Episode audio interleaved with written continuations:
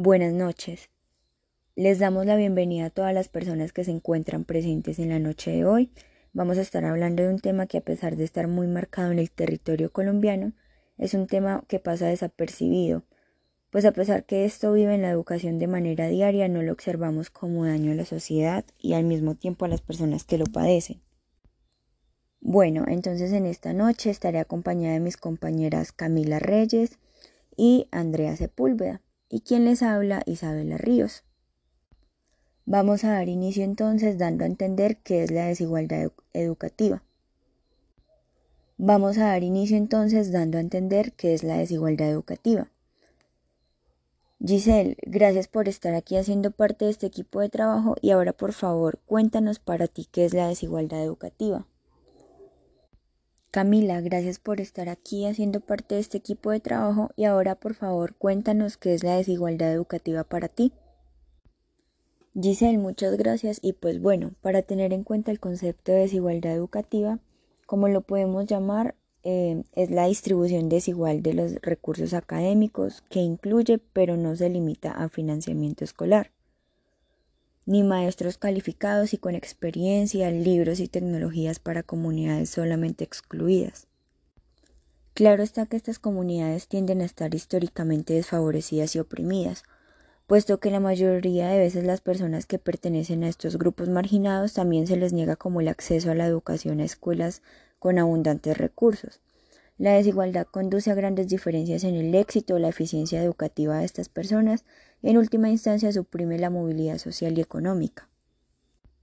Sí, la verdad es que es una triste realidad, pues con frecuencia hemos oído decir que la educación es el mejor mecanismo para el ascenso social.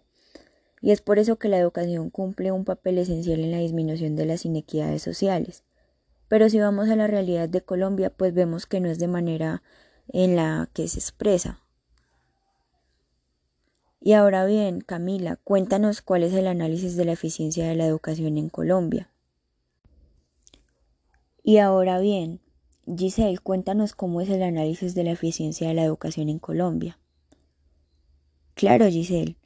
Pues bien, vamos a presentar una visión más amplia de los problemas y del funcionamiento del sector educativo en Colombia. Esto con énfasis en la educación pública. Pero para esto debemos tener en cuenta dos posiciones o lugares. Entonces, en primer lugar, se realiza la evaluación detallada de las normas sobre descentralización educativa, así como de aquellas que rigen la carrera en el docente en el país.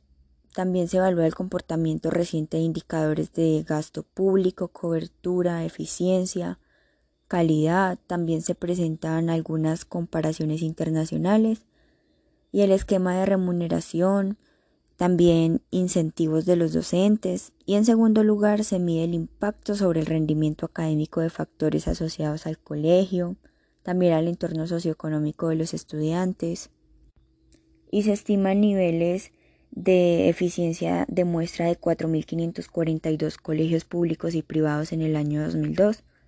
Para este ejercicio se estima una función de producción del sistema educativo también se utilizan técnicas de frontera estocástica. Los resultados indican pues que las variables asociadas a la infraestructura de colegios y al entorno socioeconómico de los estudiantes tienen un impacto positivo y significativo sobre el logro académico. En términos de eficiencia, los resultados muestran que los colegios privados se podrían estar beneficiando de condiciones de entornos más favorables.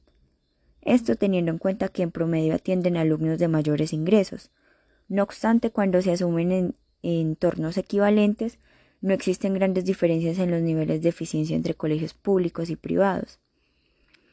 En conclusión, ya para finalizar y dar por terminada esta pequeña charla, vamos a concluir diciendo que la educación debería ser el mejor mecanismo de ascenso e inclusión social que se pueda tener dentro de esta sociedad, así como un sistema de Estado que llegase a contribuir a, a equilibrar las desigualdades sociales dentro de una comunidad. Y pues lo ideal sería que la educación equitativa para impulsar la economía del país, pero lastimosamente no es el caso en Colombia.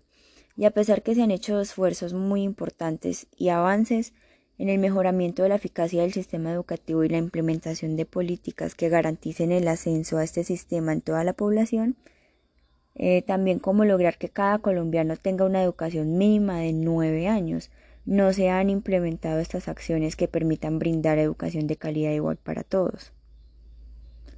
A todas las personas que están presentes en esta noche, les agradecemos su compañía y gracias por todas las personas que hicieron parte de este trabajo.